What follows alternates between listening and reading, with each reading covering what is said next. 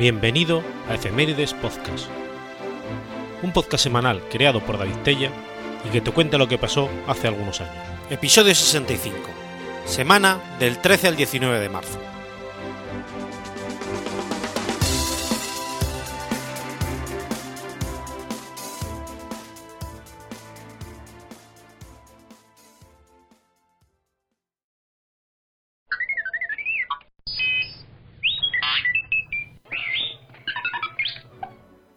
Tilden, Nebraska, lunes 13 de marzo de 1911. Nace Ronald Halbard. Lafayette Ronald Halbard nació en 1911 en Tilden, Nebraska, hijo de Harry Ross Halbard y Theodora Ray Watermelons, casados en 1907. Hubbard cursó la primaria en Sawley Preparatory School, en Manassas, Virginia, y la secundaria en Goodward School for Boys. En 1930 asistió a la George Washington University, donde cursó de ingeniero con muy bajas calificaciones, y fue colaborador del diario The University Hatchet. Debido a sus bajas notas, Hubbard dejó la universidad dos años después, y nunca se graduó de estudios superiores, dedicándose a la labor de escritor y aviador. Cabe destacar que recibió un doctorado honorífico de la Universidad de Sequoia, la cual fue luego cerrada por las autoridades californianas por emitir títulos falsos. Hubbard se casó tres veces, la primera con Margaret Polly Group, con quien tuvo dos hijos. Más tarde se casó con Sarah Narport, con quien tuvo solo un bebé, llamado Alexis, aunque Hubbard lo desheredaría argumentando que no era hijo suyo. Tanto Group como North Group acusaron a Hubbard de violencia física. Su tercera y última esposa, con la que permaneció casado hasta morir, la también ciencióloga Marisou Buib, se casó con él en 1952 y tuvieron cuatro hijos. Su hijo Kentin era homosexual, y debido a que Hubbard era profundamente homofóbico y la cienciología consideraba a la homosexualidad como una abominación, se suicidó en 1976. Hubbard ingresó al ejército de los Estados Unidos en 1941 y se licenció en 1943. Obtuvo el rango de teniente y comandó el cazasubmarinos USS PC 815, con el cual atacó lo que pensaba eran submarinos enemigos cerca de la costa de Oregón, aunque después resultó ser que no había nada. También fue sancionado por invadir territorio mexicano para realizar prácticas de tiro. En 1947 solicitó a la Administración de Veteranos que le otorgaran asistencia psiquiátrica. Harvard escribió 138 cuentos y novelas entre 1933 y 1938, de diversos géneros incluyendo ciencia ficción, horror, western, fantasía y aventuras. La mayoría fueron publicadas en revistas pulp, y muchas de ellas recibieron excelentes críticas literarias. Fue casualmente en una de estas revistas pulp de ciencia ficción, A Student Science Fiction, que Harvard publicó por primera vez un artículo sobre Dianética después de haber intentado inútilmente que las revistas científicas, médicas y de psicología de las asociaciones profesionales se lo publicaran. Algunos compañeros de Hubbard, que también eran escritores de ciencia ficción, fueron críticos con la dianética, entre ellos Isaac Asimov y Jack Williamson, quien llamó a la dianética una revisión lunática de la psicología freudiana. La mayoría de sus trabajos a partir de entonces serían de ficción relacionada con la dianética y la cienciología. En agosto de 1946, Hubbard conoce al ingeniero de la NASA y ocultista Jack Parson, discípulo del ocultista británico Aleister Crowley, con quien trataba amistad. Hubbard estaba fascinado por la doctrina mágica de Crowley, aunque se afirmaba que el propio Crowley hacía comentarios despectivos contra Hubbard. En todo caso, por orden de Crowley, Hubbard y Parson practicaron rituales de magia sexual. Finalmente, Hubbard se hizo amante de la entonces novia de Parson y junto a ella huyó a Miami, con una gran suma de dinero de Parson, quien denunció a Harvard por el robo, aunque el caso se resolvió extrajudicialmente cuando Parson aceptó un pagaré de Howard Mill. Tras fundar una nueva religión llamada Cienciología, de controvertido credo que aseguraba que un tirano galáctico gobernante de la Confederación Galáctica, con sede en la estrella Mar Marca, llamado Senú, había aprisionado a disidentes de la Tierra hace millones de años, cuyos espíritus finalmente encarnaron en, en los humanos primitivos y asegurando que por medio de sus costosos tratamientos terapéuticos la mente humana podía librarse de los engramas extraterrestres y alcanzar un estado de pureza, diferentes gobiernos del mundo anglosajón comenzaron a investigar a la Iglesia de la Cienciología por acusaciones de ser una secta. Hubbard emigró a Rhodesia en 1966, según sus críticos evadiendo la justicia, en donde invirtió grandes cantidades de dinero, pero luego se le solicitó que dejara el país. Posteriormente Hubbard fundó una orden dentro de la iglesia llamada Sea Org, o la Organización Marítima, que administraba la cienciología mientras vivía en un barco llamado Apolo, en aguas griegas. Según sus detractores, Hubbard era atendido por muchachas adolescentes como esclavas, y además daba castigos a los miembros de la tripulación, que eran encadenados, vendados y encerrados en los calabozos del barco. Por presión de la Embajada de los Estados Unidos, Australia y Reino Unido, el gobierno de Grecia expulsó a los cienciólogos dándoles 24 horas para zarpar de sus puertos. El FBI, como parte de su operación antisectas, Operación Blancanieves, allanó al Apolo y presentó cargos contra la jerarquía de la cienciología por evasión fiscal, mientras que el gobierno de Francia condenó a Hubbard a cuatro años de cárcel por fraude.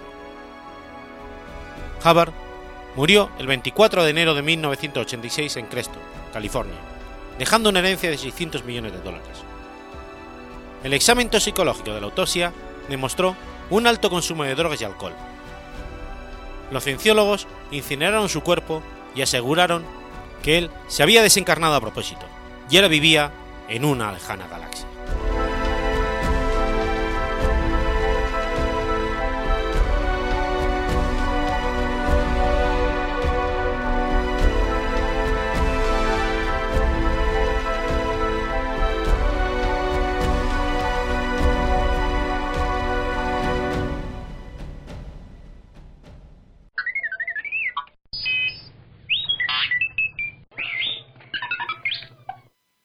Poza de la Sal, Burgos, miércoles 14 de marzo de 1928. Nace Félix Rodríguez de la Fuente. Félix Rodríguez de la Fuente nació en el número 18 de la calle Mayor de Poza de la Sal, en la provincia de Burgos, hijo de Samuel Rodríguez y Marcelina de la Fuente Ibáñez. Su padre era notario de profesión, gran aficionado a la lectura y amante del castellano, por lo que en la casa se respiraba un ambiente intelectual.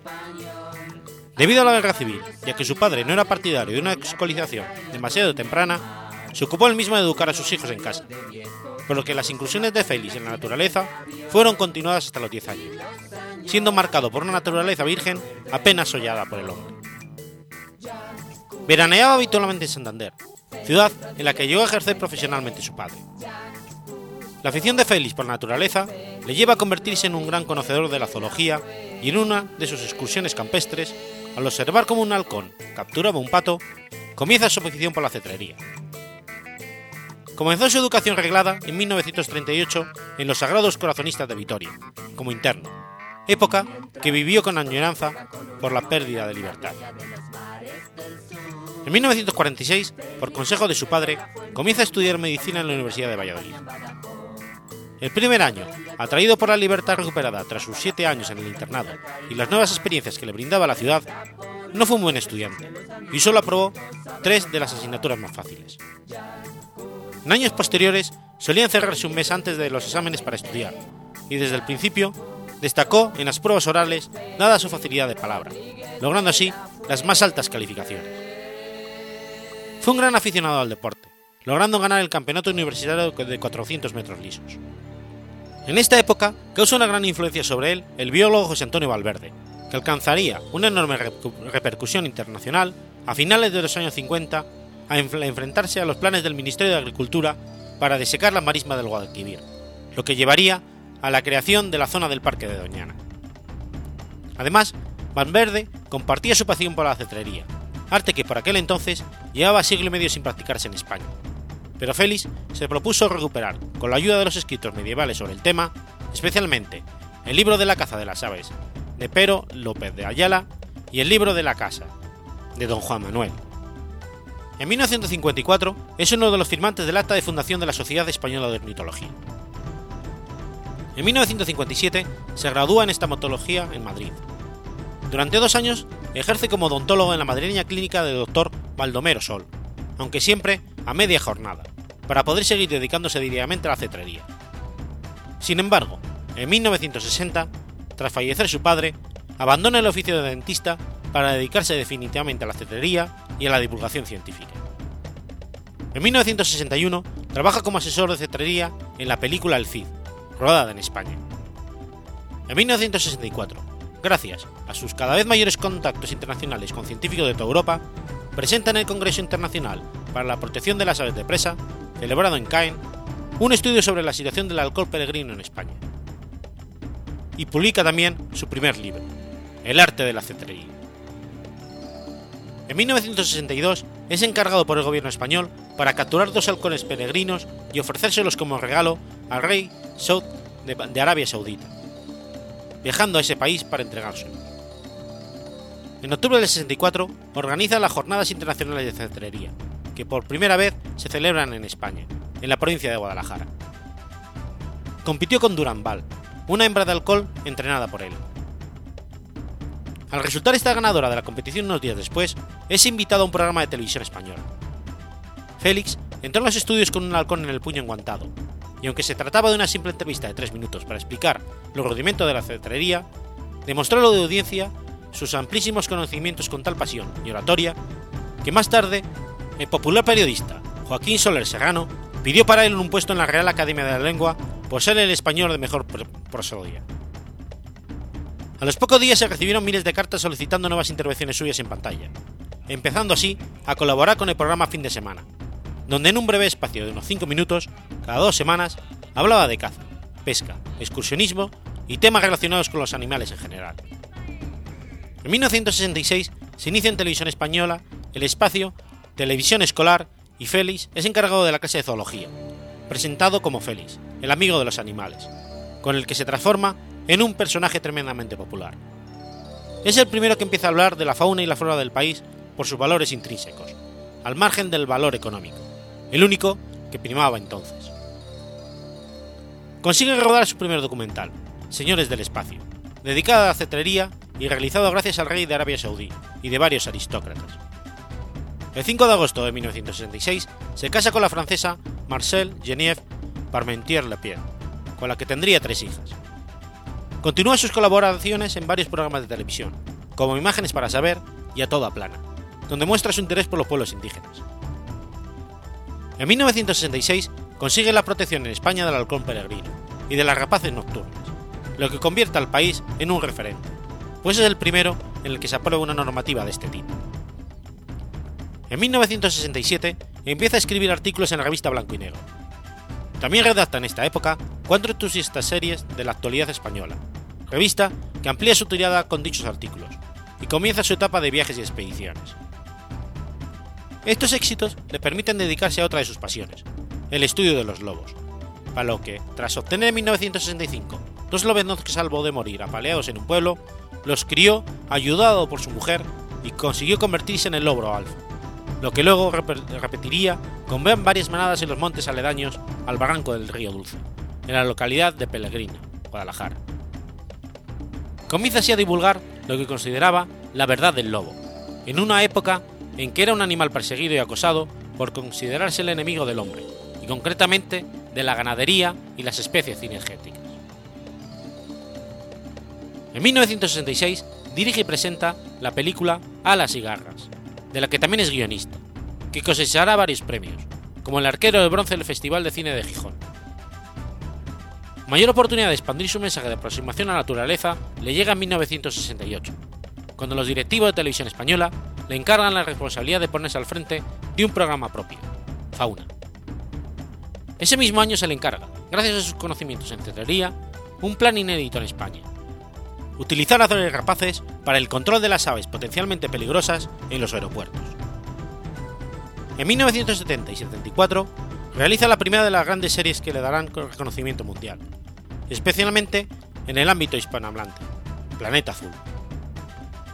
En diciembre de 1973 comienza su colaboración en la radio con el programa La aventura de la vida, que se emitiría semanalmente todos los jueves durante los siguientes siete años, alcanzando más de 350 emisiones. Para la radio también colaboraría con Planeta Agua y Objetivo Salvar la Naturaleza. Además, durante toda la década, emprende diversos proyectos editoriales, como la coordinación de la Enciclopedia Salvat de la Fauna, realizada con un equipo de jóvenes biólogos entre los que se encontraba Miguel Delibes de Castro, Javier Castorviejo, Cosme Morillo y Carlos Vallecillo, entre otros. También publicó Enciclopedia Salvat de la Fauna Ibérica y Europea, coordinada por Joaquín Araujo, Los libros del hombre y la tierra, Los cuadernos de campo y la Enciclopedia La aventura de la vida, publicada tras su fallecimiento. Entre 73 y 1980 realiza para televisión la que sin duda es su serie más famosa, El hombre y la tierra, dividida en tres partes, la serie ibérica, suramericana y norteamericana. La serie ibérica costó de tres partes y de una cuarta inconclusa. La serie sudamericana se filmó en 1973 en Venezuela, en los llanos, el Orinoco y en el Amazonas, y aunque en principio solo se iba a rodar 8 capítulos, se ampliaron finalmente 18. Por último, de la serie norteamericana solo se pudo filmar la parte canadiense y dos capítulos de Alaska. El rodaje de la serie, que abarcó 124 capítulos, la mayoría rodados en España, supuso todo un reto, ya que se rodó en 35 milímetros, para lo que se tenían que transportar los pesados equipos de filmación de la época. La serie se convirtió en un referente mundial y filmó algunos animales por primera vez, como el desván de los Pirineos. Utilizando animales troquelados, se consiguieron imágenes impactantes que dieron la vuelta al mundo, entre las que cabe destacar la caza de diversos animales por parte de las manadas de lobos de las que Félix era el jefe, o quizás la más espectacular y recordada, la caza de un muflón por un águila real. La serie se emitió en numerosos países con gran éxito de la audiencia y cosechó premios tanto en España como en el extranjero. El 4 de marzo de 1980, ante los Reyes de España, Félix presentó el Centro Cultural de la Villa de Madrid un documento titulado Estrategia Mundial para la Conservación de los Recursos Vivos y el Logro de un Desarrollo Sostenido, propuesta de la Unión Internacional para la Conservación de la Naturaleza y los Recursos Naturales. El día 10 se trasladó, junto con el equipo del Hombre en la Tierra, a Alaska, al Círculo Polar Ártico, para filmar la Idiot Trail Sled Dog Race, la carrera de trineos con perros más importante del mundo. Para ello, contrataron los servicios del piloto Tony One y de su socio Warren Dobson. La mayor parte del equipo viajaba habitualmente en la avioneta de One, una pequeña Cessna, pero esta sufrió una pérdida de aceite, y Félix, que tenía miedo a volar, decidió cambiar de aparato. Poco antes de montar, comenta, ¿qué lugar más hermoso para morir? Tras despegar de una Lateque, las dos avionetas vuelan casi juntas, y poco después, la que pilotaba Dobson se estrella como consecuencia del desprendimiento de uno de los hidropatines, que desequilibró el aparato. Este volteo no pudo ser corregido por la baja altura de vuelo del rodaje. Quizás la experiencia del piloto hubiera podido salvar el contratiempo de haber sucedido a mayor distancia del suelo.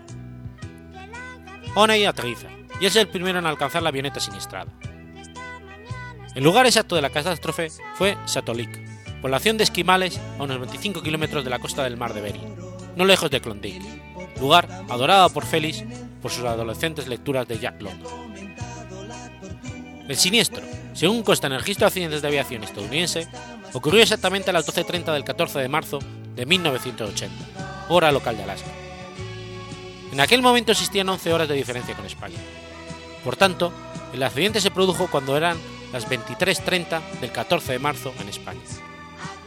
La noticia del accidente fue dada a conocer en España unas horas después, a primera hora de la mañana del día 15, por lo que a veces se cree equivocadamente que murió ese día, aunque en realidad fue el día 14, precisamente el día en que cumplía 52 años. Su muerte conmovió a todo el país. Fue enterrado en el sencillo cementerio de su localidad natal de Poza de la Sal, en un acto multitudinario el miércoles 19 de marzo de 1980, sobre las 15.30. En junio del 81, y por iniciativa de su viuda, Marcel Parmentier, sus restos mortales fueron exhumados para ser trasladados al cementerio de Burgos, donde descansan desde entonces en un panteón realizado por el arquitecto Miguel Fisac, junto con una escultura en su memoria, obra del artista Pablo Serrano. El polémico, traslado al cementerio de Burgos se realizó durante la madrugada para evitar enfrentamientos con los habitantes y autoridades de Poza de la Sal, que se oponían frontalmente a que los restos del famoso naturalista fueran alejados de su lugar de nacimiento.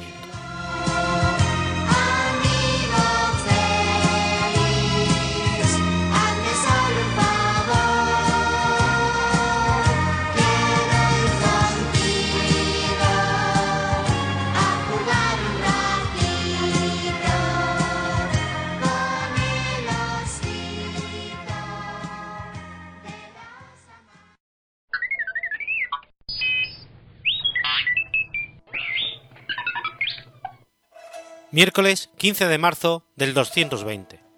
Muere Cao Cao. Cao Cao fue el primer ministro de la dinastía Han. Como figura central del periodo de los Tres Reinos, estableció los cimientos de lo que llegaría a ser el reino de Wei, y fue póstumamente nombrado emperador Gu de Wei. Cao Cao nació en el distrito de Qiao, en el 155. Su padre, Cao Song, fue acogido por Cao Teng, uno de los eunucos favoritos del emperador Wang. Algunos documentos históricos, incluida la biografía de Cao Man, afirman que Cao Song se apellidaba originalmente Xiaogou, lo que convertiría a Cao Cao en primo de Xiahou Dun y de Xiahou Yuan, dos de sus más prominentes generales. En el romance de los Tres Reinos se afirma que el padre Cao Cao fue Xiaohou, adoptado por la familia Cao. De joven, Cao Cao era conocido por su astucia. Su tío se quejaba con frecuencia a Cao Song por su diligencia para con la caza y la música. Para contrarrestar estos ataques, Cao Cao fingió un día un ataque frente a su tío, y rápidamente informó a Cao Song. Este acudió a ver a su hijo, que había vuelto a la normalidad. Cuando fue preguntado, Cao Cao respondió: Nunca he tenido esa enfermedad, pero he perdido el amor de mi tío, y por eso te ha engañado. A partir de ese momento, Cao Song dejó de creer las palabras de su hermano en lo relativo a Cao Cao, por lo que éste se volvió más caprichoso. Por aquel entonces en Runan vivía un hombre llamado Su Shao, que era conocido por su habilidad para identificar los talentos ocultos de los demás. Cao Cao quiso que le visitara. Tras un minucioso cuestionario, Shao Shao dijo: Serás un hábil ministro en la paz y un héroe sin escrúpulos en el caos.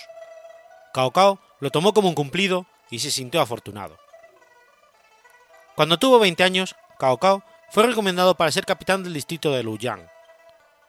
Tras tomar posesión del cargo, dispuso una fila de bastones de colores y ordenó a sus ayudantes que azotaran a todo aquel que violara la ley sin tener en cuenta su posición social. Un tío de Jian Shou, un influyente eunuco del emperador Lin, fue cogido una vez caminando por la ciudad pasando el toque de queda y fue azotado.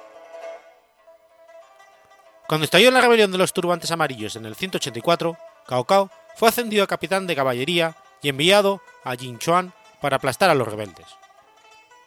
Tras el éxito obtenido por sus hazañas, fue promovido a gobernador de la comandancia de Dong.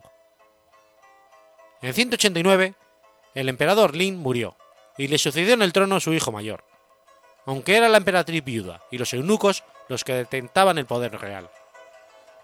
Los dos generales más poderosos de esa época He Jin y Yao Shao se conjuraron para eliminar la influencia de los eunucos. He Jin convocó a Dong Zhou, gobernador de Linzhou, para que entrara con su ejército en la capital Luoyang y presionara a la emperatriz.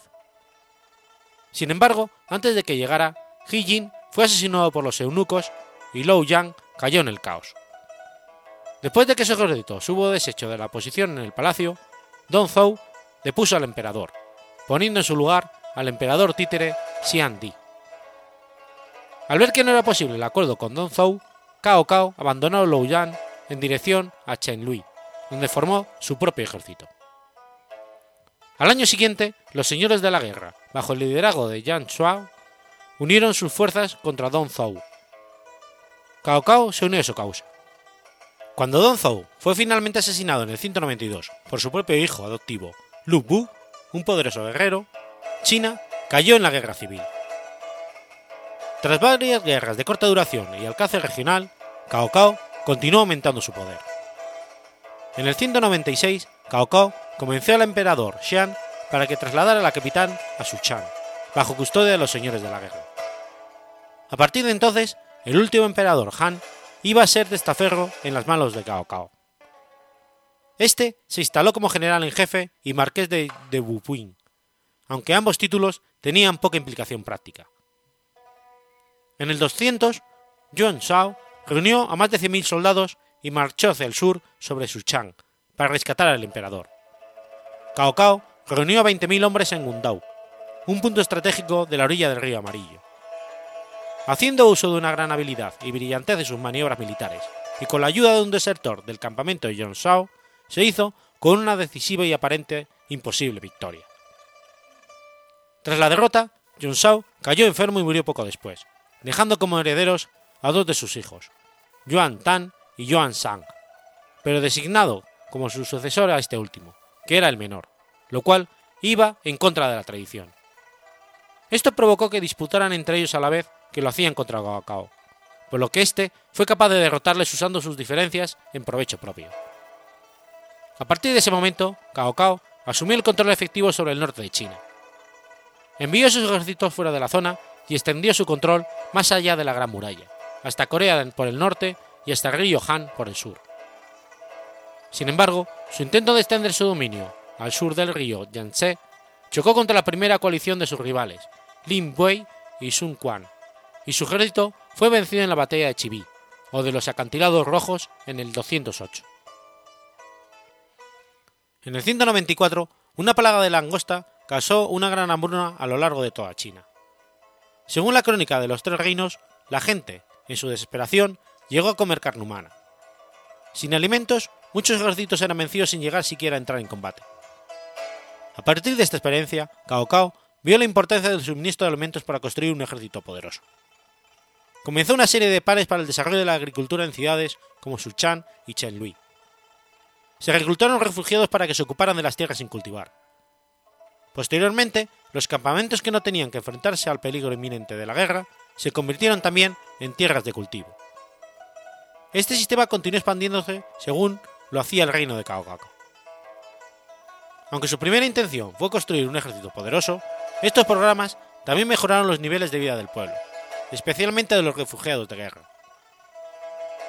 En el 203, Cao Cao había eliminado la mayoría de los ejércitos de Yang Shao, lo que le permitió prestar más atención a los trabajos constructivos dentro de su reino.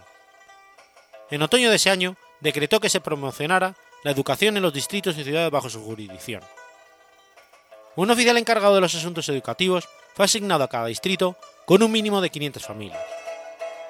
Los jóvenes con potencial y talento eran seleccionados para ser escolarizados, evitando así la falta de intelectuales en esos años de la guerra, lo cual beneficiaría al pueblo. En el 213, Cao Cao fue investido duque de Wei. Se le concedieron las nueve dignidades y el feudo sobre diez ciudades, conocidas como Estado de Wei. En el 216 fue ascendido a rey de Wei. Durante los siguientes años, Cao Cao, Li Wei y Sun Quan continuaron consolidando su poder sobre sus respectivas áreas. Tras muchas guerras, China quedó dividida en tres reinos, que esporádicamente libraban batallas entre ellos, no inclinándose la balanza significativamente hacia ninguno. En el 220, Cao Cao murió a la edad de 65 años, sin haber visto cumplida su ambición de unificar China. Su testamento ordenaba que fuera enterrado con ropa de diario y sin ceremonia, y que los habitantes de las zonas fronterizas permanecieran en sus puestos ya que el país todavía era inestable. Le sucedió el mayor de sus hijos vivos, Cao Pi, que antes de un año obligó al emperador Xian a abdicar, proclamándose a sí mismo como primer emperador del reino de Wei. Cao Cao fue entonces llamado, a título póstumo, emperador Bu.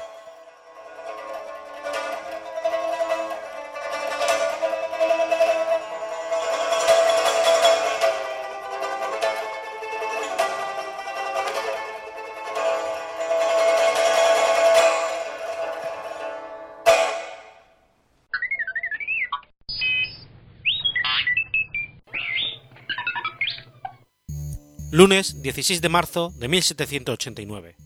Nace Georg Simon Ohm.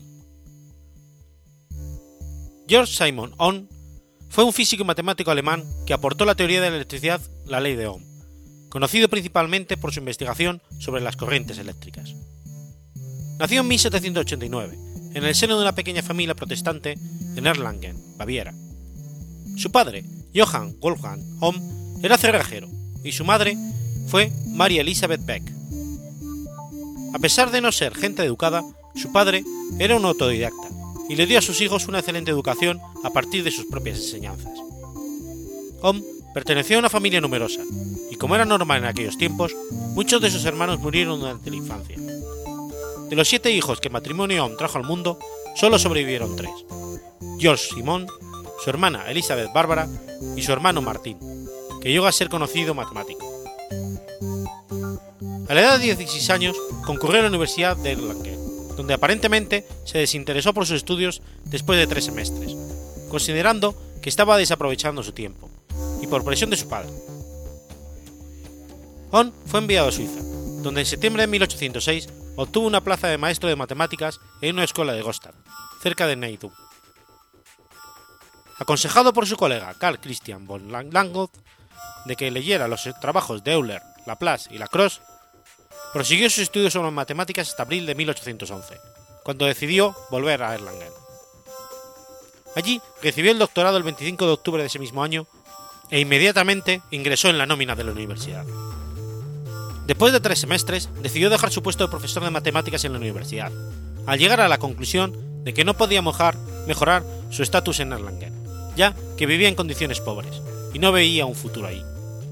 Su suerte no cambió, y el gobierno bávaro le ofreció un puesto de profesor en una escuela de baja reputación en Banker, trabajo que aceptó en enero de 1813. Tres años más tarde, tras el cierre del colegio, fue enviado a otra escuela de Barbinger, que necesitaba ayuda en enseñanza de matemáticas y física.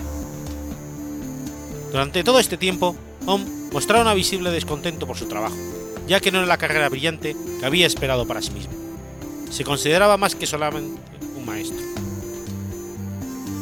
El 11 de septiembre de 1817 recibió una gran oportunidad como maestro de matemáticas y física en el Liceo Jesuita de Colonia, una escuela mejor que cualquier otra en la que Ohm hubiera podido enseñar, puesto que incluso contaba con su propio y bien equipado laboratorio de física.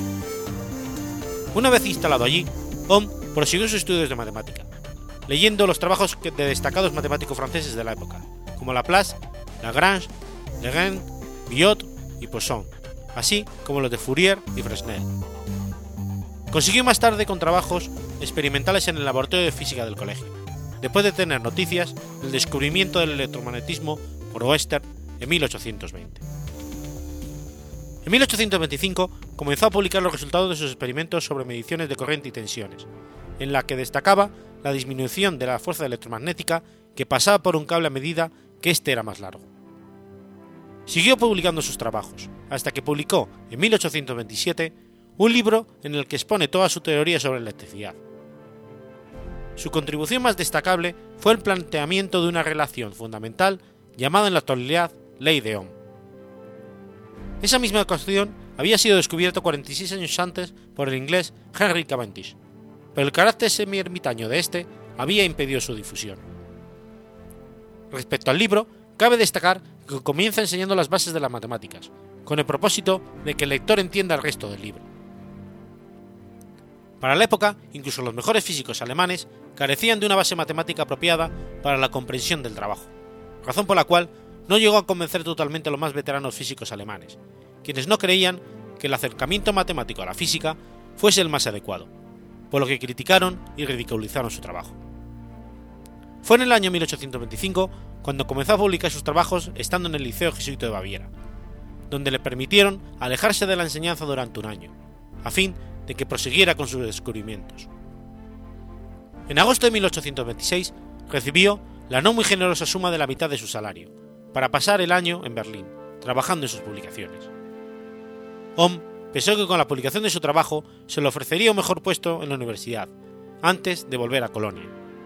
Pero en septiembre de 1827 el tiempo se le acababa y no obtenía mejores ofertas. Sintiéndose menoscabado, Ohm decidió quedarse en Berlín y en marzo de 1828 renunció a su puesto en Colonia.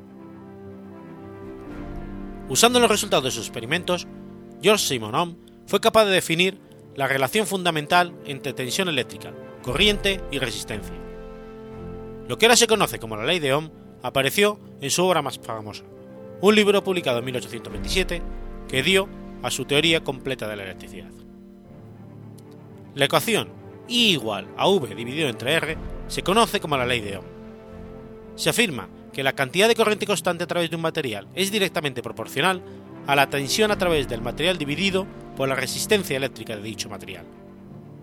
El ohmio, una unidad de resistencia eléctrica, es igual a la de un conductor en la cual una corriente de un amperio es producida por un potencial de un voltio, a través de sus terminales. Estas relaciones fundamentales representan el verdadero comienzo de análisis de los circuitos eléctricos. La corriente circula por un circuito eléctrico de acuerdo con varias leyes definidas. La ley básica de flujo de corriente es la ley de Ohm. La ley de Ohm establece que la cantidad de corriente que influye por un circuito formado por resistencias solo se relaciona con el voltaje en el circuito y la resistencia total de dicho circuito. Años antes de que Ohm enunciara su ley, otros científicos habían realizado experimentos con la corriente eléctrica y la tensión. Destaca el caso del británico Henry Cavendish, que experimentó con la botella de Lenden en 1781, pero no llegó a publicar sus conclusiones, hasta que casi 100 años después, en 1879, James Clerk Maxwell las publicó. Trabajó temporalmente en diversos colegios de Berlín y en 1833 acepta una plaza en la Universidad de Nuremberg, donde le fue otorgado el título de profesor. No obstante, aún no había logrado un puesto acorde a los que querían ser sus merecimientos. En 1841, su labor reconocida por la Royal Society y le fue adjudicada la medalla Copley. Al año siguiente fue incorporado como miembro foráneo de la sociedad. Lo mismo hicieron varias academias, entre ellas la de Turín y Berlín, que lo nombraron miembro electo. En 1845 era ya miembro activo y formal de la Bayerische Academy. En 1849, Ohm aceptó un puesto en Múnich como conservador del gabinete de física de la Bayerische Academy y dictó numerosas conferencias en la Universidad de Múnich. En 1852 alcanzó la ambición de toda su vida. Fue designado profesor titular de la Cátedra de Física de la Universidad de Múnich. George Simon Ohm falleció el 6 de julio de 1854, en Múnich, Baviera, actual Alemania.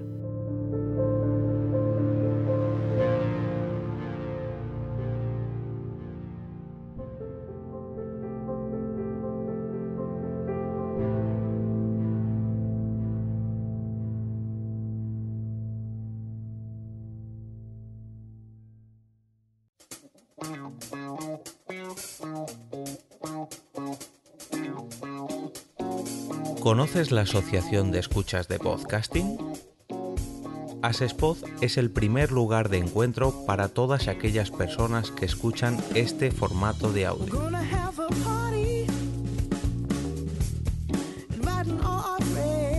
Compartimos, comentamos y escuchamos una gran cantidad de podcasts, pero seguro que no los conocemos todos.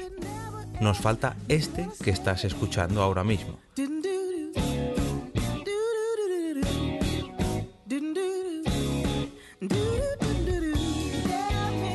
Queremos que tú, oyente de este podcast, formes parte de todo esto.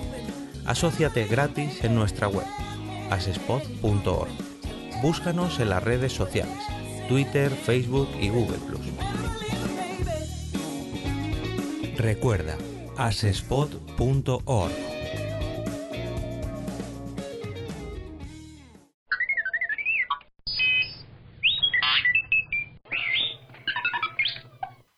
Martes 17 de marzo de 1959. El Dalai Lama huye al Tíbet.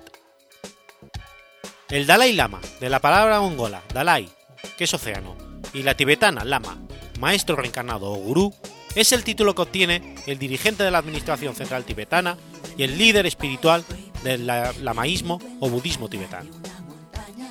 Es el término utilizado por el budismo tibetano y en la religión Bon para referirse a aquel maestro que ha logrado tener el control parcial o total en la muerte sobre la forma de su reencarnación y el reconocimiento del lugar de su nuevo nacimiento. El actual Dalai Lama es Tenzin Gyatso. Traducido generalmente como Océano de Sabiduría, este título fue forjado por el jefe mongol Altan Khan al aceptar a Sonam Gyatso como maestro excepcional.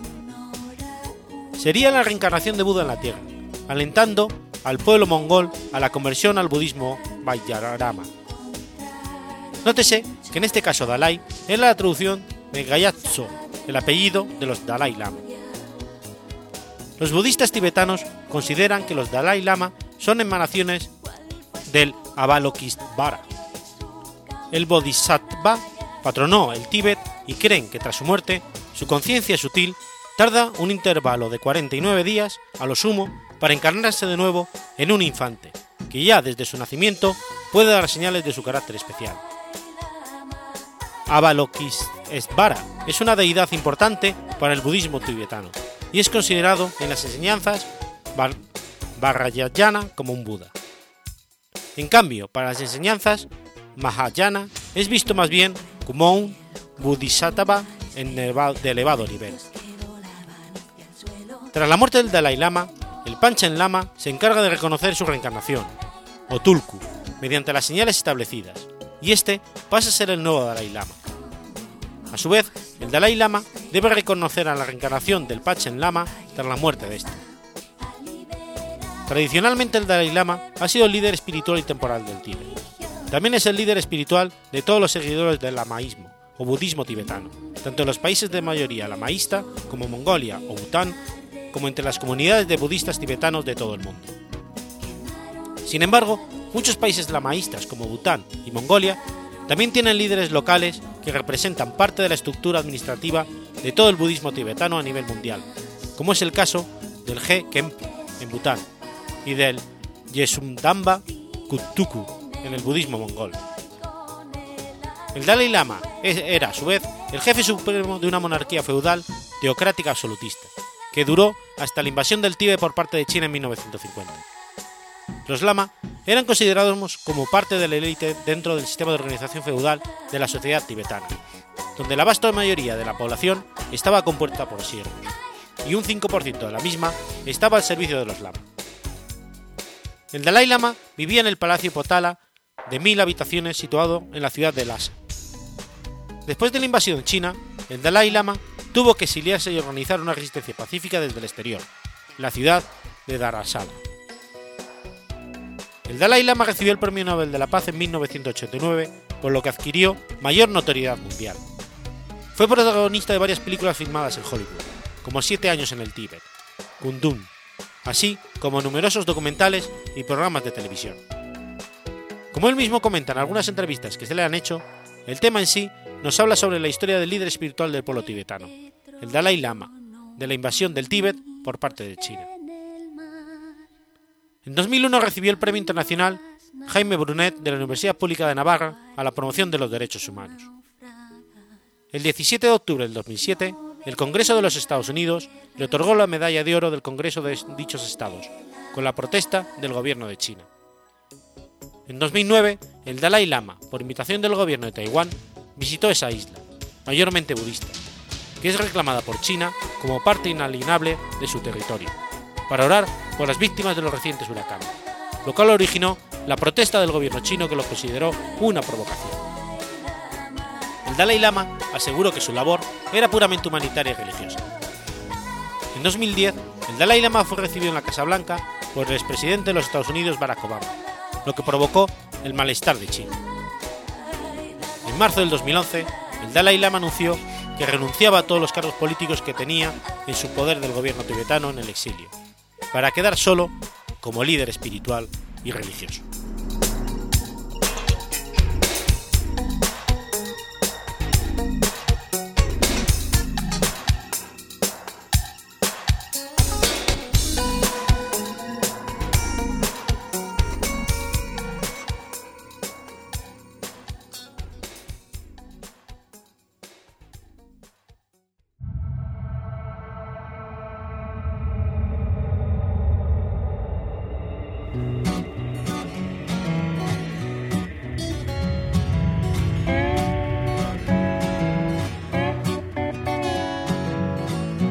¿Sabías que existe una asociación donde damos voz a los podcasts? La Asociación Podcast nace con el propósito de aunar intereses relacionados con el podcasting, ofreciendo formación, soporte y una mesa de debate sobre el podcasting, no solo en España, sino también en toda Hispanoamérica. Entre nuestros proyectos destacan nuestro libro colaborativo, la organización de diferentes eventos relacionados con el podcasting como las jornadas de podcasting, los premios de la Asociación Podcast y Radio Podcastellano. Para formar parte de la comunidad, recibir información de eventos y estar al tanto de lo que ocurre, solo tienes que entrar en asociacionpodcast.es y hacerte socio o simpatizante. Ahora es tu oportunidad de formar parte de esta gran comunidad asociacionpodcast.es. Si lo prefieres, puedes escribirnos a info.asociacionpodcast.es y responderemos todas tus dudas. También puedes seguirnos en Twitter con el usuario AsociaPodcast. Ya seas podcaster u oyente, súbete al podcasting.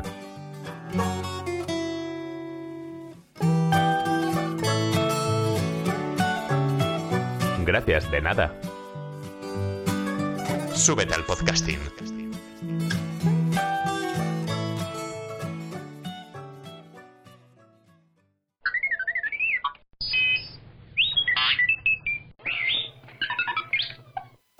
Jueves 18 de marzo de 1965. Alexei Leonov es el primer astronauta que hace una caminata espacial. Alexei Arhipovich Leonov nació en Kemerovo, Unión Soviética, el 30 de mayo de 1934.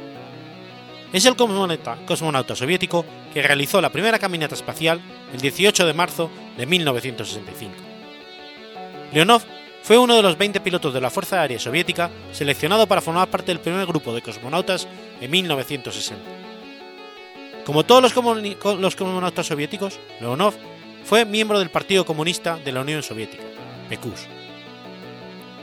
Su caminata espacial debía realizarse originalmente en la misión Vostok 1, pero fue cancelada, por lo que el acontecimiento histórico se produjo durante el vuelo de la Vostok 2.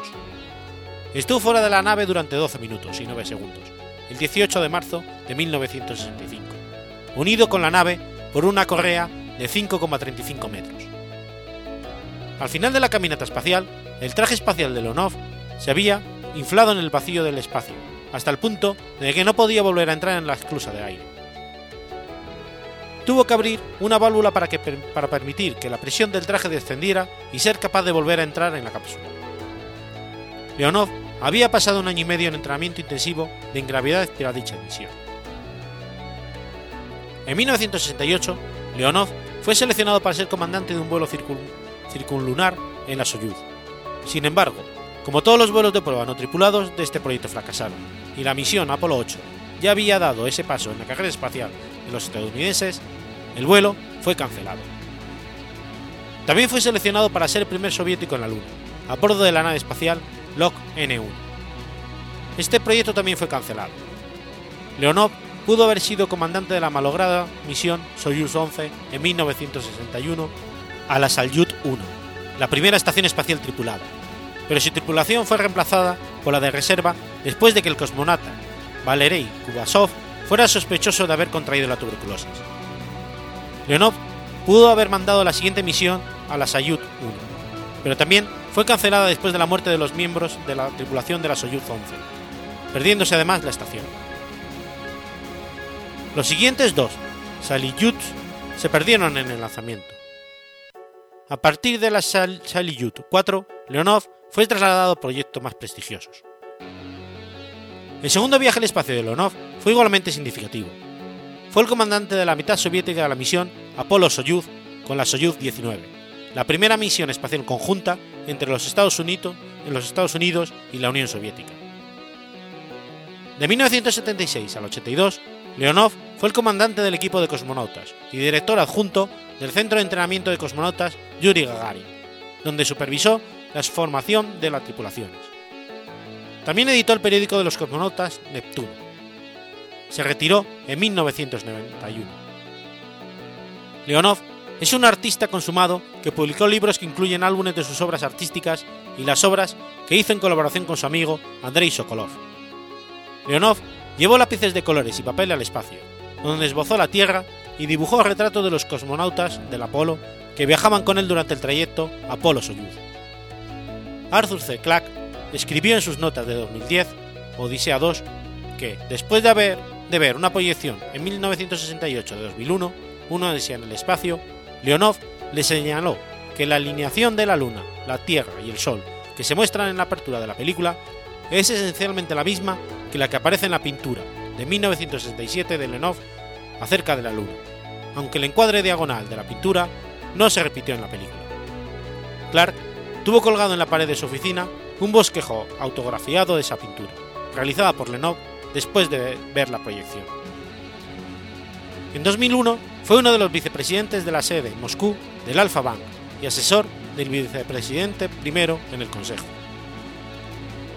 En 2004, Leonov y el astronauta estadounidense David Scott comenzaron a trabajar en una historia doble de la carrera espacial entre Estados Unidos y la Unión Soviética.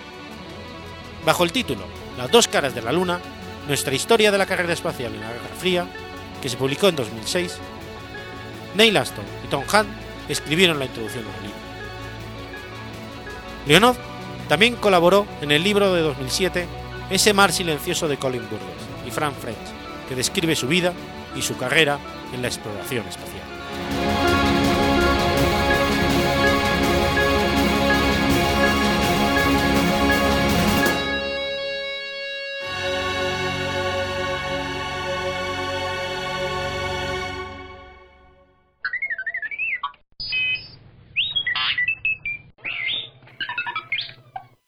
Miércoles 19 de marzo de 2008. Muere Arthur C. Clarke. Arthur Charles Clarke nació en Minhead, Inglaterra, el 16 de diciembre de 1917. Más conocido como Arthur C. Clarke, fue un escritor y científico británico. Autor de obras de divulgación científica y de ciencia ficción como la novela 2001 Una odisea en el espacio, El centinela o Cita con Rama, y co-guionista de la película 2001 Una Odisea en el Espacio. Ya de pequeño mostró su fascinación por la astronomía. Con un telescopio casero dibujó un mapa de la Luna. Terminados sus estudios secundarios en 1936, se trasladó a Londres. Durante la Segunda Guerra Mundial sirvió para la Royal Air Force como especialista en radares, involucrándose en el desarrollo de un sistema de defensa por radar y ejerciendo como instructor de la naciente especialidad. En 1945, concluida la guerra, publica su artículo técnico Extraterrestrial Relays en la revista especializada Wireless World, en la cual sienta las bases de los satélites artificiales en órbita geoestacionaria, una de sus grandes contribuciones a la ciencia del siglo XX. Este trabajo le valdrá numerosos premios, becas y reconocimientos. En ese periodo estudia matemáticas y física en el prestigioso King's College de Londres, estudios que realizó con honores. También ha ejercido varios años como presidente de la Sociedad Interplanetaria Británica, hecho que demuestra su gran afición por la astronáutica.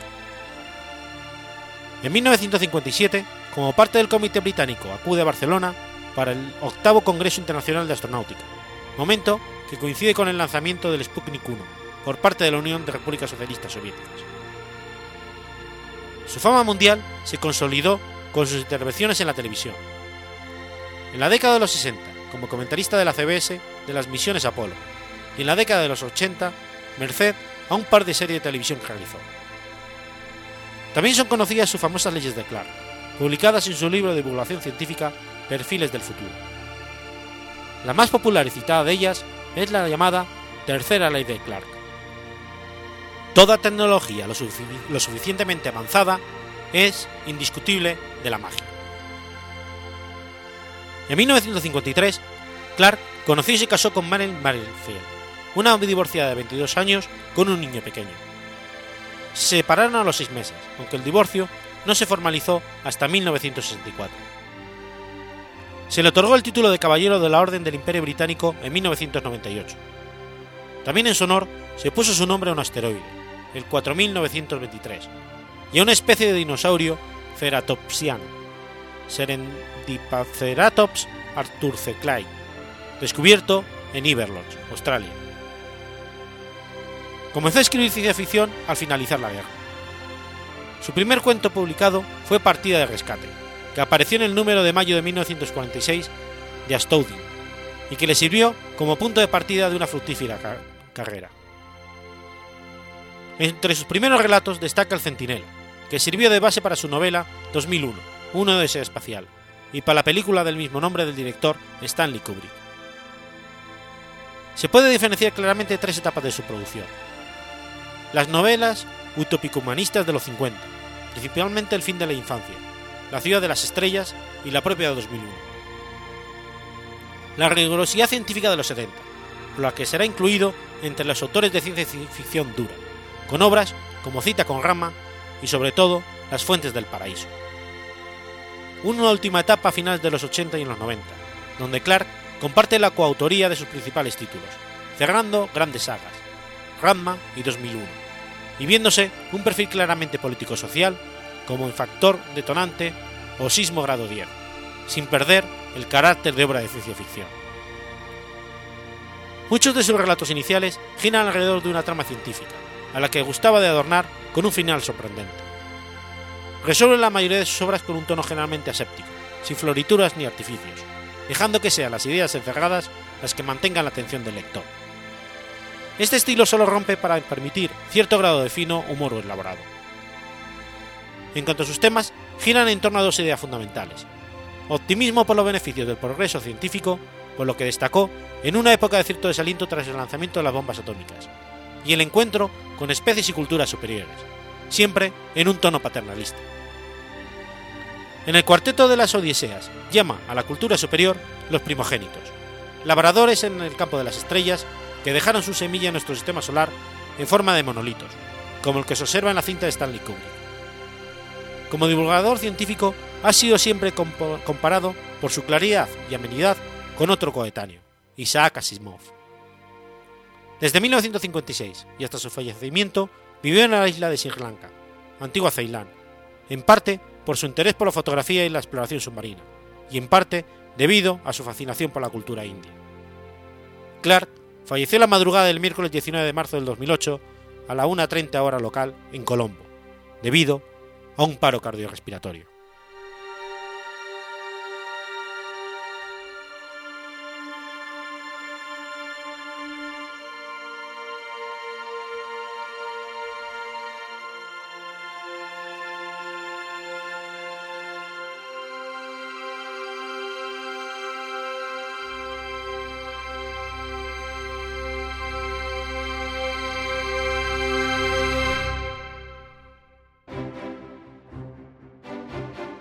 Has escuchado Efemérides Podcast. Si quieres ponerte en contacto conmigo, puedes hacerlo por Twitter a la cuenta arroba efemeridespod o mi cuenta personal, arroba telladavid, o por correo electrónico a la dirección efemeridespod.gmail.com. También puedes visitar la página web efemeridespodcast.es. Y recuerda que puedes suscribirte por iTunes y por iBox, y tienes un episodio nuevo cada lunes.